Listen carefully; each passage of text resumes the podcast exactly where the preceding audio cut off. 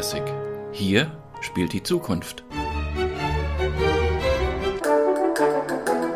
Young Euro Classic, der Podcast. Young Euro Classic, der Podcast. Heute mit Christian Mandial, dem Mitgründer des rumänischen Jugendorchesters und seinem ständigen Dirigenten und Mentor, so kann man es sagen. Herr Mandial, es liegt ein langer Zeitraum, habe ich das Gefühl, hinter uns und gleichzeitig ist er so kurz. Es gibt das Orchester erst wenige Jahre. Warum haben Sie es gegründet? Was war der Grund, ein neues Jugendorchester zu gründen, was eine private Initiative war und auch ist? Inzwischen ist es ein wenig gewachsen. Heutzutage haben wir auch eine staatliche Unterstützung bekommen. Nicht sehr groß, aber doch das Orchester wurde in 2008 gegründet mit dem Bedurf, ein äh, Musterorchester, ein Jugendmusterorchester in Rumänien zu gründen. Äh, wie man schon wahrscheinlich, wie es gut bekannt ist, Rumänien hat keine große Orchester oder keine fantastische Orchester und deswegen wollten wir ein Muster vorstellen, in dem wir die besten junge Musiker aus ganz Rumänien miteinander setzen sollten und äh, pädagogisch in allen Hinsichten gesehen, ich meine, ich meine auch musikalisch, aber auch sozial angesehen, ein Etalon für was ein Profi-Symphonieorchester in Rumänien heißen sollte. Und diese Idee haben wir zusammen erdacht, zusammen mit Martin, er wurde der Manager des Orchesters. Er hat, sich, er hat wirklich enorm äh, gekämpft, um das auf den Beinen zu stellen.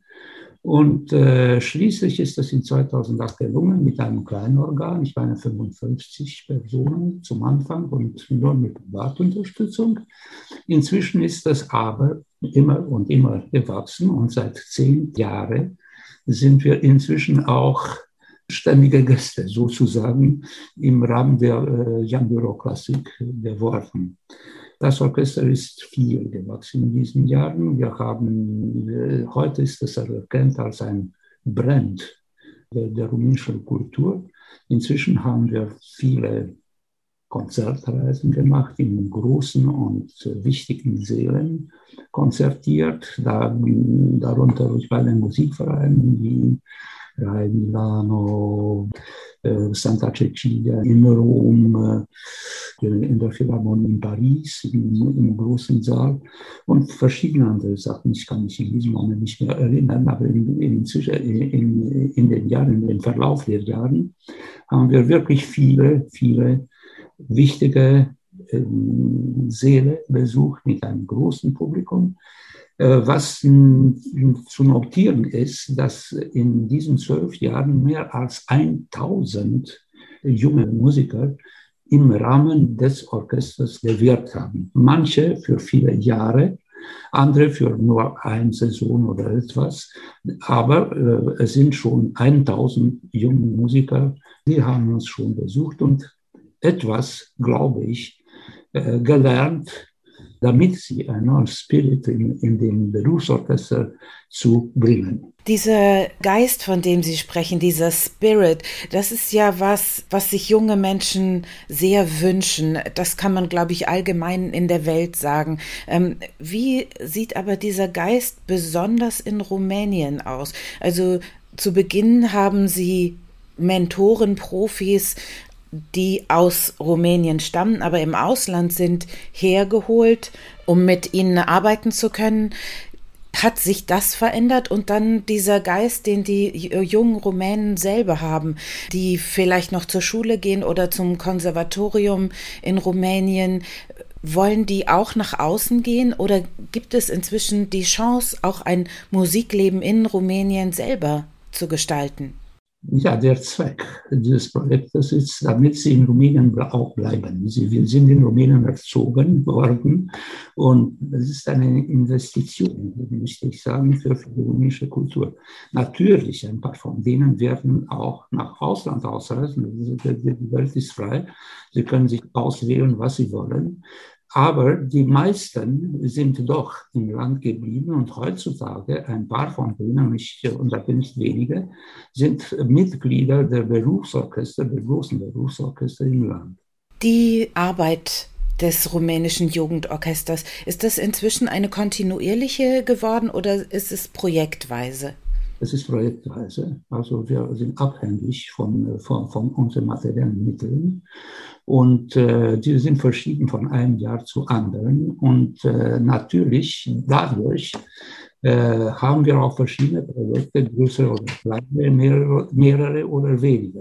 Besonders das letzte Jahr ist auf der ganzen Welt verrückt und schwierig gewesen. Wie hat es in Rumänien ausgesehen? Besonders mit der Jugendarbeit auch, denn alle Orchester, die dieses Jahr bei Young Euro Classic zu Besuch sind, haben bis zuletzt gezittert, ob sie überhaupt anreisen können, haben vielleicht gar nicht die Möglichkeit gehabt, richtig zu proben. Wie hat es in Rumänien ausgesehen? Wie war die Corona-Situation? Die Corona-Situation war genau wie in der ganzen Welt dieselbe. Und dadurch sind wir auch weniger exponiert worden. Trotzdem haben wir ein paar kleine Konzerte gemacht, nicht, nicht von Anfang an, aber in den letzten Sommer waren dann schon ein paar Konzerte im August, September. Dann im Dezember haben wir noch ein Konzert gehabt. Aber in diesem Jahr fast nichts. Und wahrscheinlich äh, dieses Projekt in, in Berlin wird das erste wichtige Präsenz unseres im Ausland werden oder sogar im Land. Nachdem muss ich aber auch sagen, äh, werden wir im Rahmen des UNESCO-Festivals werden und am 22. September werden wir ein großes Konzert in, in dem großen, in dem wichtigsten Saal, in der wichtigen Serie des, äh, der, der Orchester im Rahmen des UNESCO-Festivals haben. Das Programm, was Sie erarbeiten, lassen Sie uns darüber sprechen. Ist das ein Corona-Programm oder ist das ein Wunschprogramm, wie Sie es lange schon vorhatten? Halb, halb.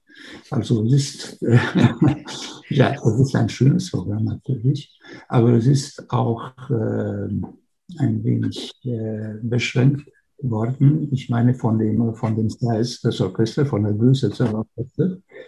Am Anfang werden wir ein rumänisches Stück äh, vorstellen und das ist ein Streicherstück von Konstantin Silvestri, das war einer unserer vorragenden Dirigenten und Komponisten. Dann folgt das zweite Klavierkonzert von Schostakowitsch äh, mit einem jungen rumänischen Solisten, Pianisten, Petrica Ciobanu heißt der, ein äh, Preisträger des Tel Aviv-Wettbewerbes. Äh, Und im zweiten Teil des Konzertes werden wir die erste Schumann-Symphonie vorstellen, das sich in allen Bedingungen einpasst. Schumann, Schostakowitsch und ein Alibi rumänischer äh, Komponist. Ist das wichtig, dass die jungen Musiker die Welt kennenlernen, klassisches Repertoire und sind sie darin besonders gut oder würden Sie sich auch wünschen, dass es mehr rumänisches Repertoire gibt? Ja, ich würde mir wünschen, dass es mehr rumänisches Repertoire gibt. Es gibt rumänisches Repertoire natürlich, aber entweder für kleine, für kleine Orchester oder Streichorchester am, äh, am besten gesagt, oder für ganz große äh, Symphonieorchester. Etwas, das, das sich zwischendurch äh, einpasst, das, äh, äh das gibt äh, leider sehr wenig. Das Orchester kommt zum wiederholten Mal mit Christian Marcellaru. Ich bin nicht der einzige Dirigent, der dieses Orchester dirigiert. Es gibt verschiedene Projekte, die auch andere Dirigenten äh, dirigieren und zwar, und zwar nicht nur rumänische Dirigenten, sondern auch, ausländische Dirigenten.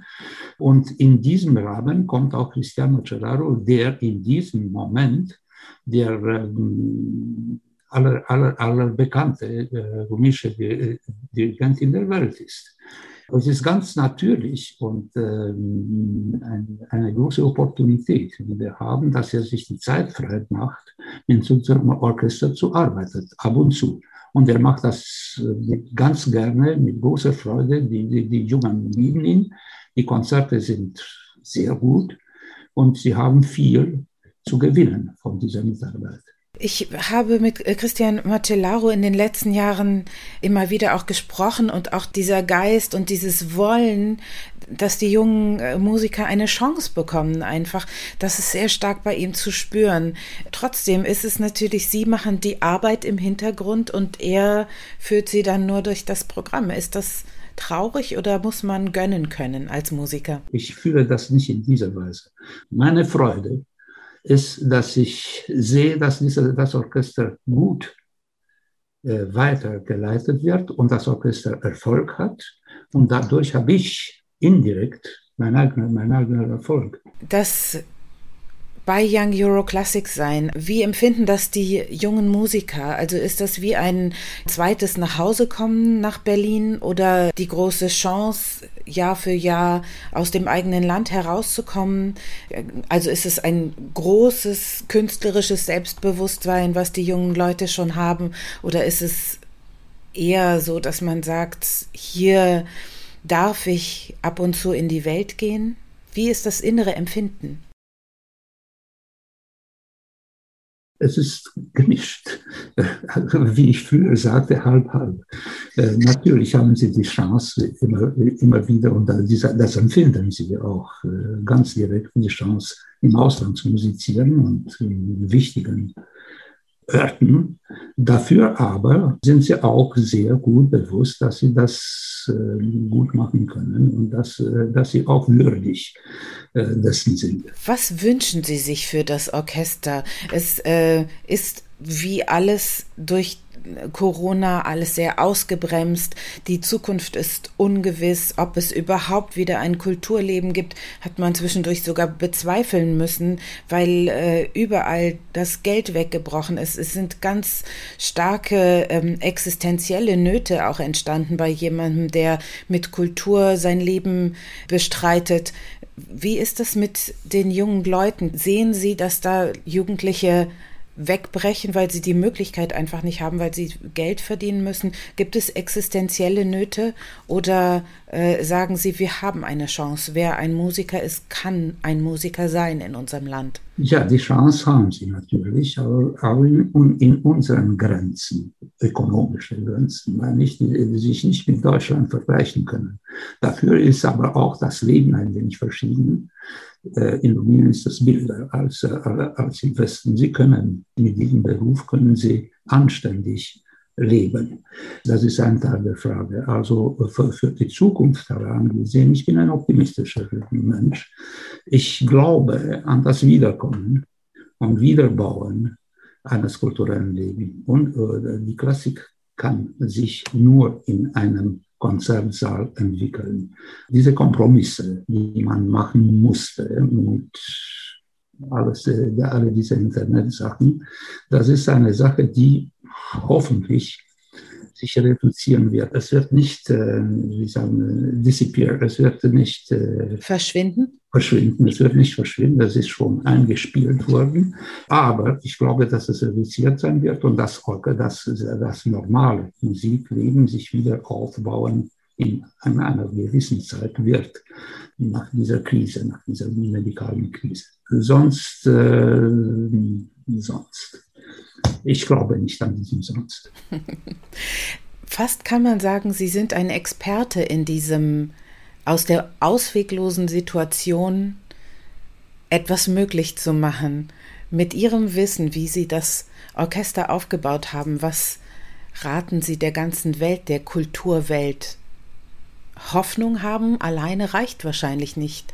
Was muss man machen, um dieses sonst auszuklammern und um das Kulturleben wieder stark zu machen, vielleicht schöner als je zuvor. Ja, man muss sich die Hand geben, das ist klar. Wir dürfen nicht isoliert bleiben, sonst, sonst.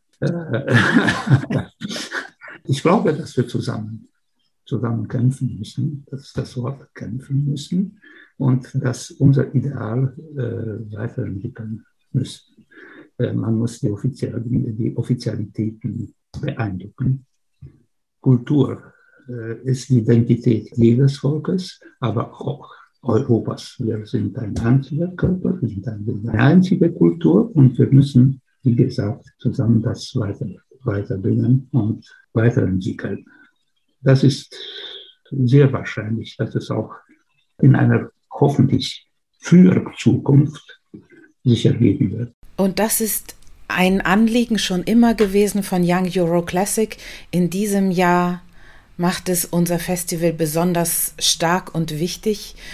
Vielen Dank für das Gespräch, Christian Mandial. Wir freuen uns sehr auf den Besuch des rumänischen Jugendorchesters bei uns in Berlin. Young Euro Classic, der Podcast.